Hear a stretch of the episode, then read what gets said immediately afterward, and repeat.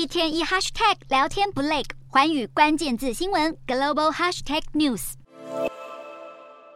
联准会二十二日再升息一码，导致银行股下杀，拖累美股大盘收低，更反映联准会不会为了稳定连连受挫的金融体系，放弃对抗通膨。而根据联准会主席鲍尔的会后声明，还能进一步观察美国经济走势的几大重点。联准会九度决议升息，把基准利率区间调到四点七五到五趴，触及二零零七年九月以来，也是金融海啸爆发前最高水平。鲍尔表示，其实决策官员们不管在会议前几天或是会议中都没有考虑过暂停升息，原因是通膨太过严重，必要时还将再度升息。鲍尔更在记者会中直言，今年没有降息的计划。而根据最新利率点状图，决策官员们预测，今年年底利率中间值将落在五点一趴，暗示接下来还会再升息一码。不过这次的声明却改变了一些用词，把上一次提到的持续上调利率将是合适之举，改成一些额外的政策紧缩或许是合适之举，反映联准会接下来的利率调整将更具灵活性。至于众所瞩目的银行危机，鲍尔在记者会一开头就表达对银行体系的信心。他强调，各国央行已经采取应变措施，提供更大流动性。不过，最近银行风暴所构成的信贷条件紧缩，对经济活动构成多大程度的伤害仍不明朗。因此，联准会还是优先关注高通膨风险。最后，鲍尔也宣布按先前规划，继续大幅缩减资产负债表，每月减持最多九百五十亿美元的债券，致力达成把通膨率压回两趴的最终目标。